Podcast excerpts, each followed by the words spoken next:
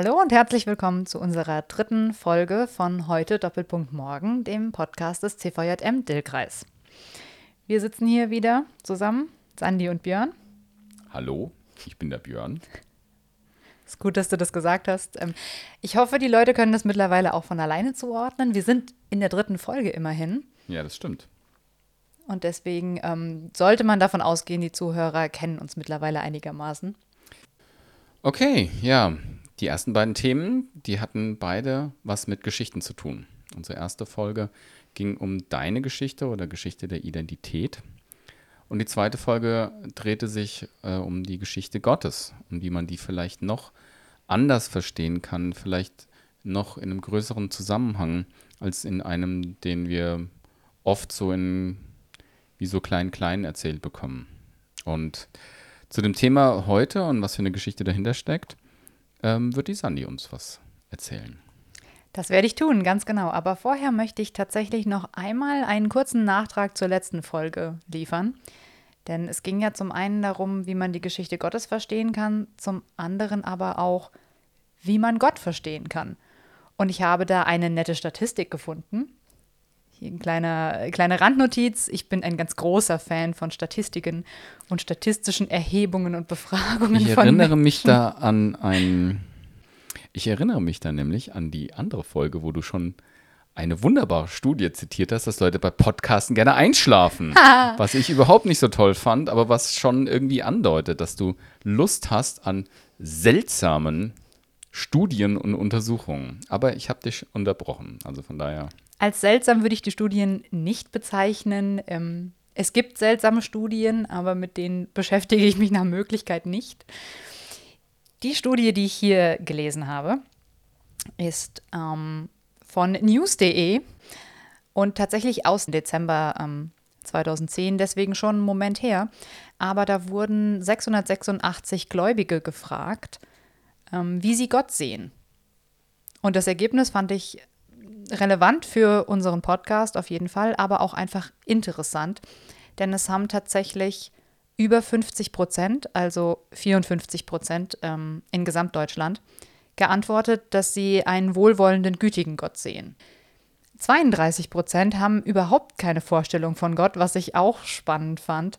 Um, ähm, denn das entspricht ja so ein bisschen auch dem, dem Anspruch Du sollst dir ja kein Bild machen und du sollst dementsprechend auch ja keine Vorstellung haben. Ich weiß nicht, ob die Menschen, die das gesagt haben, diese Deutung wirklich im Kopf hatten, aber es ist auf jeden Fall eine äh, Deutungsmöglichkeit, wo man sagen kann, okay, vielleicht machen die es ja richtig, vielleicht haben wir ja Probleme.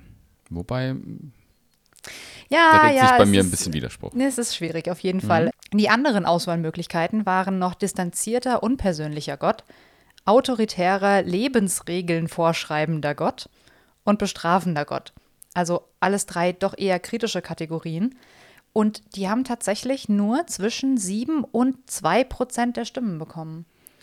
Also letztlich Gott als kritischer Gott, als strafender Gott. Das hatten wir im letzten Podcast mhm. auch. Der Gott, der so richtig böse meint, das ist in unserer Bevölkerung eigentlich gar nicht so krass vertreten. Also zumindest bei denen, die, die an einen Gott glauben. Zumindest bei diesen 686 gläubigen Deutschen, ja. Kann man natürlich darüber streiten, ähm, was das überhaupt für eine, für eine Fokusgruppe gewesen ist und wie repräsentativ das im Endeffekt für die Gesamtgläubigen ist. Und ähm, eine Altersgruppe ist auch keine angegeben an der Stelle. Außerdem ist die Statistik zehn Jahre alt. Aber spannend ja. fand ich es an sich trotzdem. Ja, also da gibt es bestimmt auch neuere Zahlen und so, aber es ist gut, sich mal vor Augen zu führen, was denkt eigentlich der durchschnittliche Gläubige über Gott und was denkt er von seiner Geschichte und offensichtlich ist da ganz viel Positives drin. Also das möchte ich mal sehen oder ja. halt ganz viel Fragen. Für Fragen kann ja zum Beispiel auch dieser Podcast gut sein. genau. Nur mal um Werbung für uns selber zu machen. Hier. Ganz genau. Gut, aber ähm, das war ja eigentlich nur ein kurzer Nachtrag zur letzten Folge, die ihr gehört habt. Ähm, heute geht es ja um etwas anderes. Heute wollen wir uns mit Zweifeln beschäftigen. Also Zweifel an der Geschichte, wenn man es so formulieren möchte. No. Warum nicht? Also man kann ja Geschichten auch durchaus anzweifeln. Mein Sohn erzählt manchmal mir eine Geschichte, was er so gemacht hat. Ganz, Heroisch. ja, oder ja, wie groß vielleicht der Fisch war, den er mit seinem Freund gefangen hat. Und manchmal sind Zweifel berechtigt, manchmal auch nicht. Man kann Zweifel an einer Geschichte haben, die einem erzählt wird. Das ist absolut richtig. Und ich denke, das kennt auch jeder von uns ähm, aus dem privaten Umfeld. Vielleicht nicht nur, weil Kinder oder eigene Kinder fragwürdige Geschichten erzählt haben, sondern auch ansonsten. Man stellt ja vielleicht auch mal Geschichten in Frage, die die beste Freundin oder der beste Freund erzählt haben oder Geschwister oder das kann man jetzt ewig weiterführen.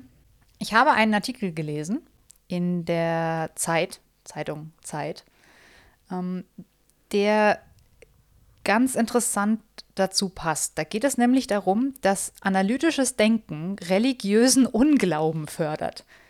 Das heißt also, übersetzt oder beziehungsweise einfach ein bisschen leichter formuliert, wenn du ähm, lernst, vernünftig nachzudenken, glaubst du weniger. Oder beziehungsweise dann schadet das deinem Glauben und fördert deinen Unglauben. Da haben zwei Psychologen ähm, in, in ähm, Vancouver Kanada. auch, ja, Kanada, ganz genau. University of British Columbia. Ähm, die haben mit 650 Probanden experimentiert. 650 Leute. Ja. Okay. Ja, also jedenfalls, die haben experimentiert mit äh, 650 Probanden und die haben festgestellt, ähm, wer sich stärker an, an nüchternem Denken orientiert oder e- eben einfach einer, einer nüchternen Herangehensweise an Sachen, weniger gefühlsbetont, dann ähm, ist man weniger gläubig und neigt eher zum Zweifel als Menschen, die intuitiv ihrem Bauchgefühl folgen. Und das fand ich dann ein bisschen erschreckend, denn eigentlich fördern wir in unserer Gesellschaft ja analytisches Denken. Also du kriegst es ja in der Schule schon beigebracht immer, Ja, logisch also, zu denken. Genau.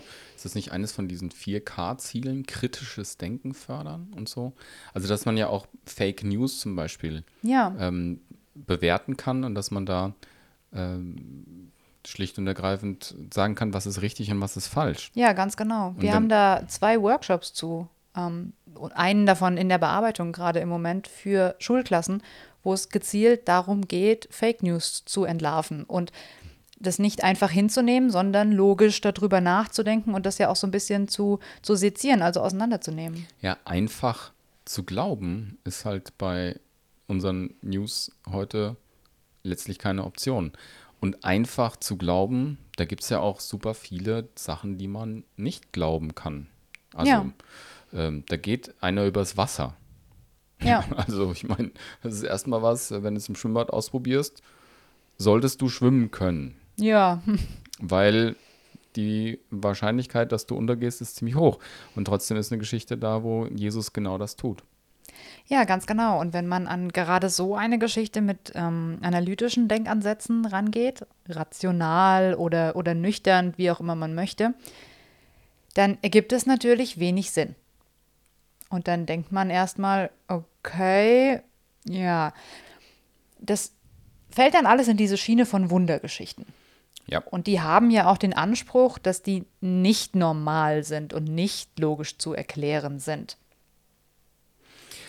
Also ich finde es eigentlich total logisch, gerade wenn man Wundergeschichten anschaut, ähm, dass die zum Beispiel Naturgesetze brechen müssen. Denn wir haben es ja mit einem, also der Gegenstand des Glaubens, nämlich Gott selber, ist ein, einer, der außerhalb von der Natur steht. Man kann Ja. ihn sicherlich ähm, entdecken oder ähm, er sagt selber, dass er zu finden ist in seiner Schöpfung. So, aber generell entzieht er sich ja dem menschlichen Verstand. Ja, also er entzieht sich ähm, auch dem Zugriff. Ja, also diese, die Sowjets, als sie dann ins All geflogen sind, haben ja stolz verkündet, wir haben Gott nicht gesehen. Der Himmel ist, ist ja nicht ein, ein Ort oder ein, ein Platz im Universum, sondern es ist ein Ort, der sich unserem analytischen Verstand entzieht. Und dann wird man schon, ähm, also dann schöpft man ja schon alleine Verdacht, weil für viele Leute bedeutet das eben, dass sie nicht verstandesmäßig an diese ganze Sache rangehen, weil das Zweifel fördert und Zweifel Glauben kaputt macht. Sagt ja auch die Studie. Das, ja, das gar nicht unbedingt. Ähm, tatsächlich haben die Psychologen mit ihrer Studie nicht, nicht dieses Ziel gehabt.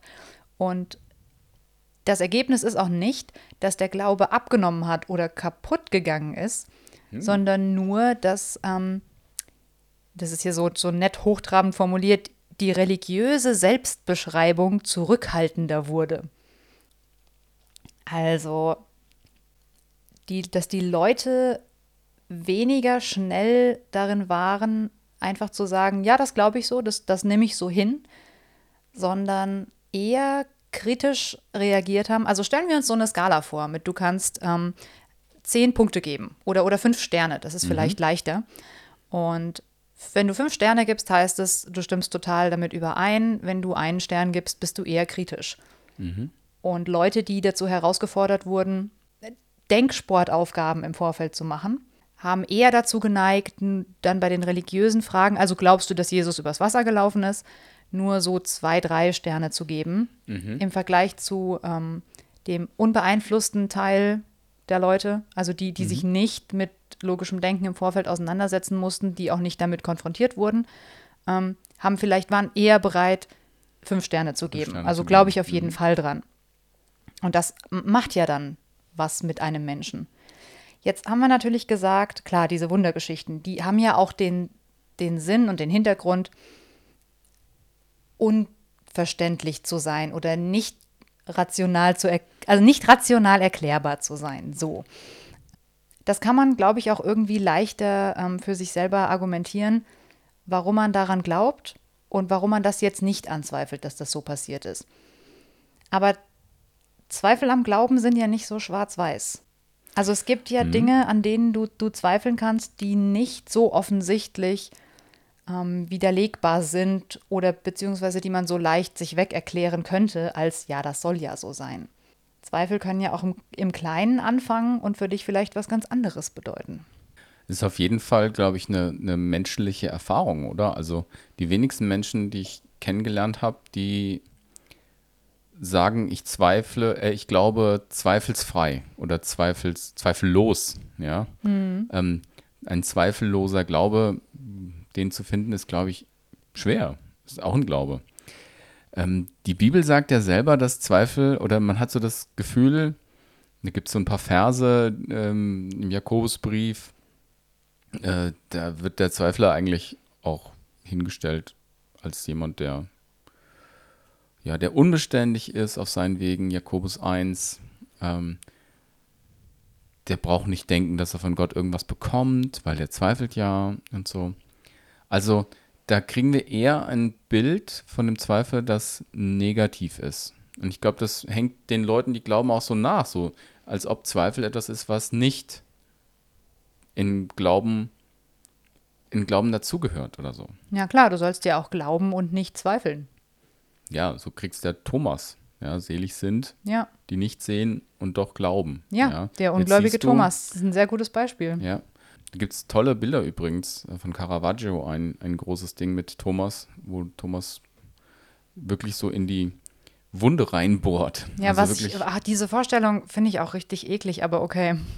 Ja, aber ähm, ich finde gerade da nimmt Jesus ja den Zweifel von Thomas auch ernst. Ja, das und, tut er in jedem Fall. Und er begegnet dem Thomas in seinem Zweifeln. Er könnte ja auch sagen, nö, äh, komme ich hier erst recht nicht. Darfst ja auch schön weiter zweifeln. Genauso gut setzt er aber auch total oft voraus, dass Leute nicht daran zweifeln, was er tut, sondern einfach, es gibt so viele Jesus-Geschichten, gerade von Heilung und so weiter, wo der zu den Leuten einfach sagt, jetzt mach halt. Und da ist kein Raum für, oh, meinst du, das funktioniert, sondern die, die Aufforderung ist einfach eine deutliche, mach. Und die Leute machen das ja dann auch und dann ist es gut. Und das ist, glaube ich, schwierig. Ja, wobei die, ja, die damals einen, einen Vorsprung hatten gegenüber uns. Die hatten ein Gegenüber, das ihnen gesagt hat, mach. Ja. Nimmt jetzt äh, die zwei Brote und äh, fünf Fische oder umgekehrt, fünf Fische und zwei Brote. Nein. Fünf Brote, Brote und, und, zwei, Fische. Fische. also die nimmt jetzt die fünf Brote und zwei Fische und verteilt das. Und es werden viele, viele tausend Leute satt. Und das haben wir heute nicht mehr so, weil dieser Jesus ist in den Himmel aufgefahren, also in diesen Bereich, in dem nur er ist, äh, nicht da, wo die Kosmonauten zu Hause sind. Und der hat sich unserem Zugriff entzogen. Wir sind dementsprechend deutlich mehr auf uns alleine gestellt. Ja, also und leben im Glauben und müssen aber damit umgehen, dass dieser Glaube nicht zweifelsfrei ist. Ähm, ich bin sogar echt froh, Sandy, weil wir haben ja gleich den Money bei uns.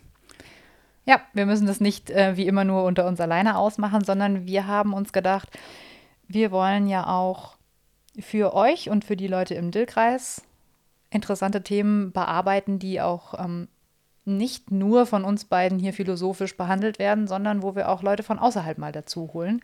Und wie du richtig gesagt hast, haben wir uns als unseren ersten Gast den Money ausgesucht. Ja, und dazu schalten wir quasi nach Eibelshausen. Ja. Da wohnt der Money nämlich. Und Willst du vielleicht auch nochmal sagen, wer der Money ist für die Leute, die ihn nicht kennen? Das mache ich total gerne. Der heißt Markus Pfeiffer eigentlich, aber ich weiß nicht, ob, ob ihn tatsächlich so jemand kennt. ob er selber noch sagen würde, dass er Markus heißt. Ich habe ihn auch als Money vorgestellt bekommen. Ich finde das ja. total genial. Money ist einer der wenigen Menschen, die, die sämtliche Lieder, die es auf Gottes weiter Erden gibt, sofort auswendig spielen kann auf der Gitarre. ähm, also unglaublich toll, äh, wie der da in die Seiten greift. Money ist Teil vom Vorstand des CVM-Kreisverbands. Er ist Beauftragter für die Mitarbeiterausbildung und hat da den Mitarbeitergrundkurs verantwortet er. Also letztlich investiert er sich ganz, ganz stark in junge Menschen, in die Mitarbeiterschaft und da kann man die dann auch finden. Aber eben auch sonst beim CVM Eibelshausen, hat lange Jungschar gemacht. Weiter geht's dann mit Money.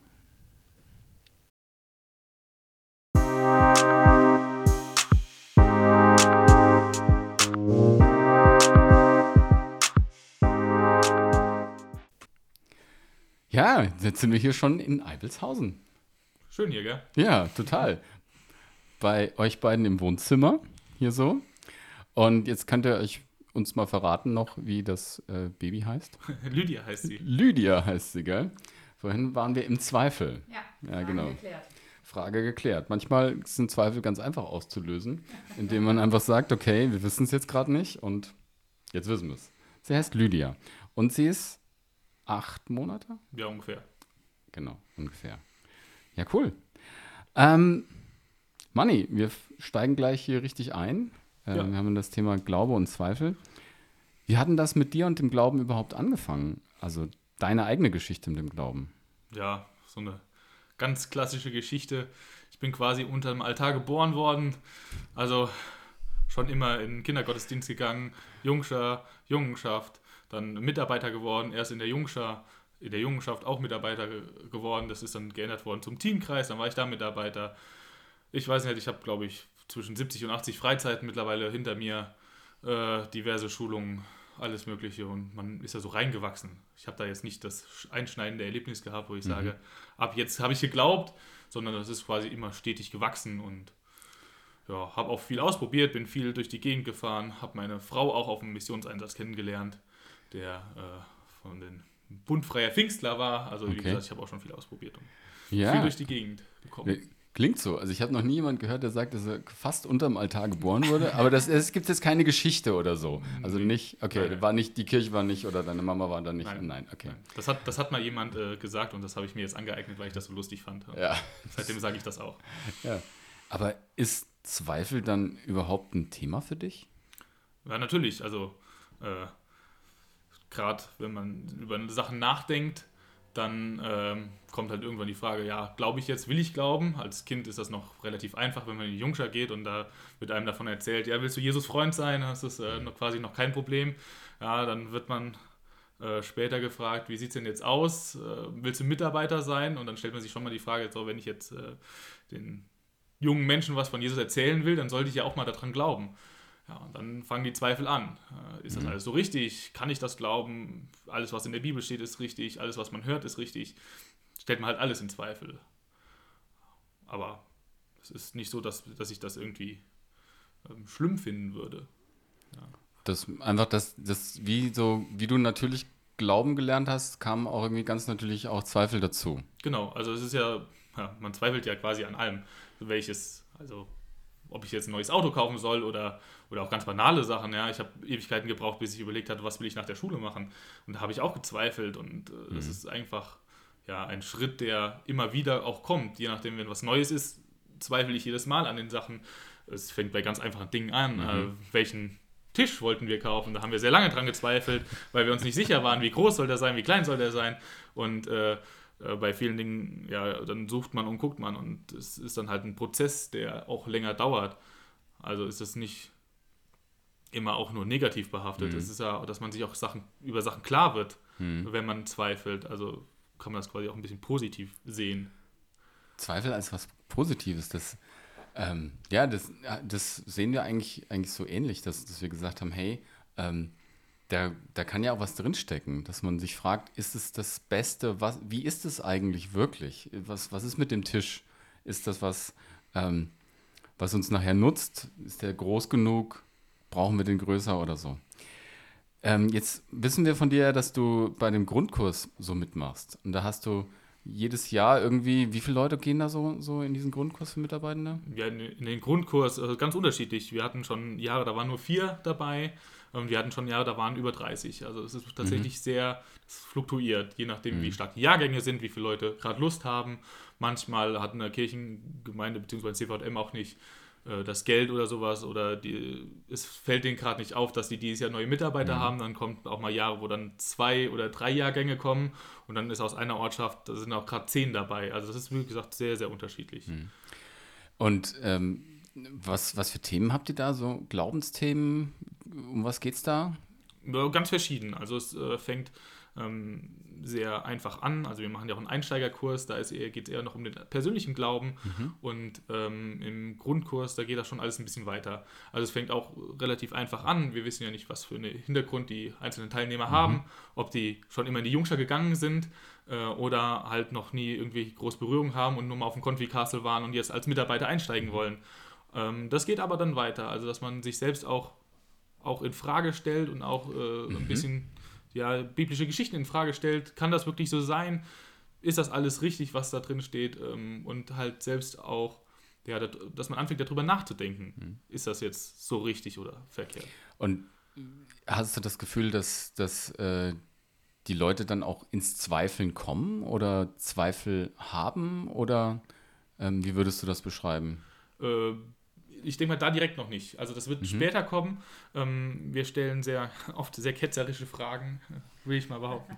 Mhm. Ähm, einfach um die Leute zum Nachdenken zu bringen. Und wenn man nachdenkt, dann kann es natürlich kommen, dass man Zweifel bekommt. Das ist ja nicht, dass man, man sät quasi den Zweifel und der wächst dann. Äh, das ist aber nicht, weil wir das äh, böse meinen und den mhm. Leuten, die Leute ärgern wollen, sondern einfach auch, um die zum Nachdenken zu bringen. Und dass sie selbst auch Entscheidungen treffen, ist das jetzt so richtig oder nicht. Und oft kommen die Leute tatsächlich selbst mit Fragen mhm. und haben Zweifel. Und das ist äh, also wirklich sehr unterschiedlich, was mhm. da auch kommt.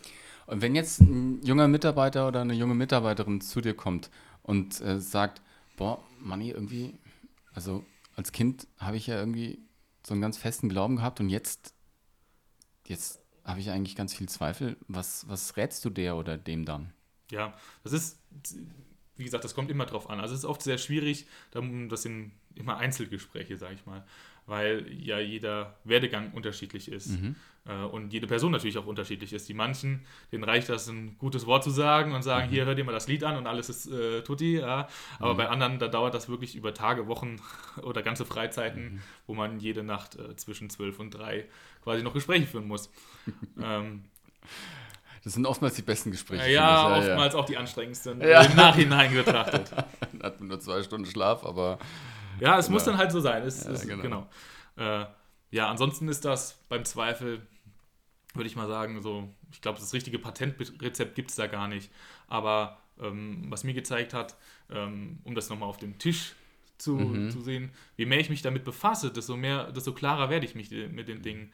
Das heißt, wenn ich mich mehr mit Gott befasse, dann kann ich mich auch klarer mir klarer werden, hm, ist der Glaube was für mich? Ist das, mhm. ist das richtig? Ist das verkehrt? Warum zweifle ich? Ja, es passiert ja nicht immer, dass Gott sofort eine Antwort schickt. Mhm. Und, ähm, aber dann ist es besonders wichtig, dass man, glaube ich, dabei bleibt und, mhm. und gerade auch die Nähe sucht. Mhm. Weil ähm, oft bekommt man die dann und oft auch von, von Seiten, wo man es gar nicht erwartet hätte. Ich, mir kommt gerade so ein Bild, dass ich so denke, Zweifel ist vielleicht wie, man steckt mal den, die Hand ins Schwimmbecken und macht die nass und plötzlich hat man eine nasse Hand, denkt so, das ist, fühlt sich blöd an. Würdest du sagen, ist es dann eigentlich cool, einfach reinzuspringen und einfach in diesem Zweifel zu schwimmen und das, das Ganze zu erleben oder wie, wie würdest du das machen? Na, das ist äh, vielleicht ein bisschen viel auf einmal. Also Mhm. gerade wenn man, äh, ja, das ist ein nasses, blödes Gefühl und springt dann rein und merkt, ach du Scheiße, es ist viel zu kalt, ich äh, Mhm. gehe sofort wieder raus und dann, man wird abgeschreckt. Also vielleicht ist es für manche dann einfacher, ähm, so nach und nach das, das zu sehen. Ja, nicht alles auf einmal, sondern gucken, vielleicht mit Leuten sprechen, die äh, schon länger dabei sind, äh, die Erfahrung haben, wie kann man ins Wasser gehen, dass man erst den einen Fuß, dann den anderen Fuß, ich weiß ja nicht. Mhm. Ähm, ist jetzt auf den Zweifel ein bisschen schwierig Ja. zu übertragen, was man da machen muss. Aber vielleicht mit Leuten sprechen, die einfach ja, länger dabei sind. Jetzt beim ähm, Grundkurs ist das so, dass wir ein Mentorensystem Mhm. haben, dass man ähm, einen Mentor haben soll, der jetzt schon länger in der Arbeit ist, der einen begleitet. Mhm. Und dabei geht es nicht nur darum, dass der einem hilft, wie man eine Andacht vorbereitet, sondern auch, dass man in Glaubensthemen äh, ja, beraten werden kann. Mhm. Ich habe meinen Mentor vom, vom Grundkurs, den habe ich noch. Also Mhm. den treffe ich auch ab und zu. Wow. Und Cool. äh, da kann ich auch mit dem darüber sprechen. Und das Ja. ist bei mir jetzt schon äh, ziemlich lange her, ja. Ja, also wie so ein persönlicher Schwimmtrainer. Also der einem, der einem hilft, dass man nicht absäuft, wenn man Genau. da irgendwie ähm, ähm, erwischt wird, sondern der einem vielleicht den, den äh, der einen auch begleitet, der, der gesprächsbereit ist. Genau. Wie, wie würdest du denn, also deiner Erfahrung nach so, ist das in den Kirchen, ist das ist da Zweifel ein Thema? Also ich behaupte mal ganz frech, dass äh, jeder Zweifel hat. Mhm. Äh, und dass auch Leute, die sehr lange im Glauben schon stehen, auch Zweifel haben. Äh, das ist einfach den Lebensumständen oft geschuldet. Äh, es passieren Dinge, die man nicht erwartet. Ähm, unvorhergesehene Dinge ne, natürlich. Äh, aber auch, dass sich solche Zweifel auch einschleichen können. Ich habe das vorhin gesagt, dass so ein Samen gesät wird, der immer wächst. Und ähm, gerade wenn man jetzt im Alltagstrott bleibt und immer ist, kann das schon sein, dass da was wächst, was man Mhm. eigentlich gar nicht da haben möchte. Mhm. Und wenn man da nicht früh genug dann einlenkt, dann wird es schlimmer. Und ähm, ich befürchte oder ich, meiner Erfahrung nach ist es quasi gar kein Thema. Und das ist äh, sehr, sehr schwierig, das anzusprechen. Dass, ähm, ja, ich habe so die Befürchtung, dass äh, gerade hier in der Gegend viele einen so ein bisschen belächeln. Ach, der hat ja Zweifel. Wie, wie, kann, Mhm. wie kann das denn sein? Das, äh, den, Ein- den Eindruck habe ich auch. Also an sich, wir, wir sehen viel zu viel lächelnde Gesichter, die ähm, einen gar nicht so mitnehmen in die Tiefen. Und Zweifel hat auch was mit Tiefe zu tun. Ähm, aber man kann einfach Leuten nur Mut machen und sagen, hey, in Zweifeln kann auch was drinstecken. Ja. Hey, super. Ganz herzlichen Dank für deine Zeit, ähm, für deine Offenheit bei diesen Fragen, bei dem Thema, ja, was für viele, glaube ich, was alle haben. Da Ja, stimme ich mit auf dir jeden Fall. v- voll überein. Aber was, ähm, was vielleicht gar nicht so oft an die Oberfläche kommt.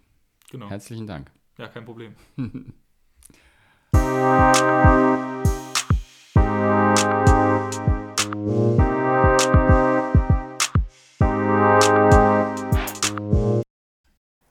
Ja, cool. Ähm, fand ich total spannend, was der Manni erzählt hat. Insbesondere auch in Bezug auf den Grundkurs. Habe ich natürlich auch mitgemacht, auch den Einsteigerkurs. Ist ja, es gehört ja auch so ein bisschen zur Laufbahn hier im Dillkreis dazu, das alles so zu machen. Ähm, war eine tolle Zeit. Ja, ich fand es, ich fand es richtig cool. Auch was er zum Thema Mentoren gesagt hat. Ich habe immer noch, habe auch immer noch Kontakt ähm, zu meinem Mentor damals vom Grundkurs. Ich bin mittlerweile selbst Mentorin gewesen. Coole Sache. Ja, coole Sache. Klang für mich auch total äh, rund und so, als ob man am Grundkurs nicht zweifeln lernt, sondern Glauben tiefer lernt, weil Zweifel auch Platz haben. Ja, ich fand das total interessant, was er da so zum Thema Zweifel gesagt hat. Also für mich steckt da in den kompletten Aussagen steckt richtig so eine Aufforderung zum Zweifeln drin. Und das finde ich, das finde ich ziemlich interessant, denn gefühlt widerspricht das doch einen ganzen Haufen Sachen, die in der Bibel so drinstehen. Also da, da gibt es doch mehrere Verse, die dich auffordern, du sollst nicht zweifeln, oder? Ja, das stimmt. Also, da muss ich auch sagen, da gibt es für mich so ein innerliches, ähm, so, äh, so wie so ein Kampf. Jakobusbrief, äh, Kapitel 1, da steht, ähm, er bitte aber im Glauben und zweifle nicht. Denn wer zweifelt, der gleicht einer Meereswoge, die vom Wind getrieben und aufgepeitscht wird. Ein solcher Mensch denke nicht, dass er etwas von dem Herrn empfangen werde. Ein Zweifler ist unbeständig auf allen seinen Wegen. Das klingt erstmal so nach dem Motto, ey, Zweifel nicht halt. Ja, ganz Gar genau. nicht. Mach das nicht und du hast auch nichts davon. Du bist ähm, unbeständig auf allen deinen Wegen. Aber ich habe immer noch im Ohr, der Manni hat eben gesagt, ähm, je mehr er sich mit seinen Zweifeln befasst, desto klarer wird er im Glauben. Also so ein bisschen, du, du hast dieses Bild ähm, von der Hand im Wasser gebracht und auch von dem Reinspringen. Und auch wenn ihr natürlich gesagt habt, dass das jetzt ein bisschen extrem ist, dann ist es aber doch doch klar, eine Aufforderung zum Zweifeln und eine Aufforderung dazu, ähm, sich auch Fragen zu stellen und sich bewusst mit seinem Glauben auseinanderzusetzen. Also der Manni hat ja auch gesagt, ähm, er sät Zweifel. Ich, für mich steckt da viel mehr äh, drin, einfach erwachsen glauben zu lernen. Und das ist super cool, weil, weil das möglich ist. Ja, also normalerweise, wenn wir über biblischen Glauben reden oder, oder richtig glauben, dann reden wir ganz oft von diesem Kinderglauben. Wenn ihr nicht werdet wie die Kinder. Ja. Ja? Und da vergessen wir aber, dass wir nicht immer Kinder bleiben und dass manchmal Sachen passieren, die uns schwer fallen. Es ist äh, ein Unfall, ein, ein, schreckliches, ein schreckliches Ereignis. Und bei dem, was der Manni gesagt hat, kam mir so der Hebräerbrief, dass wir eben nicht mehr sein sollen wie die Kinder. Ähm, da ist das Bild, die Kinder trinken Milch, also Muttermilch. Die werden gefüttert. Die können sich nicht selber irgendwie ernähren. Deren Glauben hängt von jemand anderes ab, der ihnen diese Milch gibt. Sondern die sollen feste Nahrung zu sich nehmen. Also, und deswegen finde ich dieses Bild, dass man durch Zweifel wachsen kann und dass der Glaube vertieft wird und dass man mündig oder erwachsen glauben lernen kann, finde ich ein total, total starkes und total hilfreiches Bild. Würde ja dann auch irgendwie so ein bisschen die, die Studie vom Anfang in wesentlich positiveres Licht stellen. Also klar ist das Ergebnis auch gewesen, dass denn dass die, diese herausgeforderten Zweifel, also dieses Herausfordern zum logischen Denken, nicht den Glauben als solchen auseinandergenommen oder kaputt gemacht hat, sondern dass der immer noch da gewesen ist und man hat es einfach nur mehr in Frage gestellt. Aber das wäre ja das Ergebnis wäre ja dann an der Stelle eine Aufforderung, halt genau das zu tun, damit du dann aber auch für dich und für andere, die dich und deinen Glauben ja vielleicht in Frage stellen, auch deutlicher erklären kannst, was glaube ich eigentlich? Dass für dich eine Überzeugung halt auch dahinter steckt und es nicht einfach nur diese, diese Nachplapperschiene ist. Also ich habe das halt mal gehört und dann muss es ja auch so sein, sondern du glaubst das Überzeugung an der Stelle, weil du aber angezweifelt hast, was du glaubst und dir dadurch dessen sicher geworden bist. Wow, das war ja ganz schön viel, was wir heute wieder mal erlebt haben bei unserem Podcast. Und wir haben es ja immer so, dass es zum Schluss in Richtung Morgen geht. Was wollen wir denn unseren Hörerinnen und Hörern für ihr Morgen mitgeben, Sani? Also ich fand das, ich fand das einen total coolen Kommentar von Manni am Anfang, als er gesagt hat, dass man beim Grundkurs irgendwie auch bewusst ketzerische Fragen stellt, um natürlich auch zum Nachdenken herauszufordern. Und das würde ich schon auch als wichtig erachten, dass man sich selbst auch einfach mal ketzerische Fragen stellt. Also dazu gehört für mich beispielsweise auch darüber nachzudenken, was macht es denn für meinen Glauben für einen Unterschied, ob mir jemand wissenschaftlich beweisen kann, dass die Dinge in der Bibel nicht passiert sind. Also wenn jetzt jemand um die Ecke kommt und sagt, pass mal auf, ähm, ich habe hier eine Zeitmaschine und wir können zur Zeit der Sinnflut reisen und ich kann dir ganz deutlich zeigen, dass die Welt nicht unter Wasser stand. Macht das dann einen Unterschied für mich und meinen Glauben? Und so gibt es ja mehrere Sachen, die man auf diese Art und Weise dekonstruieren könnte. Ich meine, von der Schöpfung bis. Also die Frage wäre ja einfach, woran für morgen, die Frage für morgen wäre, woran machst du deinen Glauben fest? Also Ja. was, was trägt deinen Glauben? Da kann man sehr gut drüber nachdenken, drüber diskutieren, ähm, ins Gespräch kommen. Wie gesagt, wir machen es jetzt nicht mehr. Meine Frage wäre vielleicht, ähm, oder meine Aufforderung vielmehr, gar keine Frage, ist, äh, ja, nimm doch deinen Zweifel mal ernst. Vielleicht bringt er dich ja zu einem stärkeren Glauben hin. Ja, Hab keine Angst davor zu zweifeln ähm, und die Fragen zu stellen. Also in Frage stellen hat ja auch was mit Fragen stellen zu tun. Und ich glaube, da kann viel, viel äh, Gutes passieren? Ja, stell dir die Fragen selber und such dir vielleicht jemanden, dem du vertraust, dem du die Fragen stellen kannst. Also von dem du auch oder wo du auch einfach das Vertrauen hast, dass du eine gute Antwort zurückbekommst und auch einfach ehrlich sein kannst und den Zweifel als Schwäche auch anerkennen kannst. Ob es jetzt eine Schwäche ist oder nicht, das ist natürlich eine andere Frage. Ja, das wäre auch eine Frage, die wir fürs Morgen gut mitgeben können. Ist Zweifeln eigentlich eine Schwäche oder eine Stärke? Und zum Schluss noch eine Aufforderung an diejenigen unter euch, die vielleicht Teenkreise oder Jugendgruppen als Mitarbeiter begleiten oder vielleicht sogar leiten. Redet doch mal über eure Zweifel und fangt ein Gespräch an darüber, was euch noch glauben lässt oder was euch glauben lässt. So, und mit diesen Fragen verlassen wir euch dann wie immer.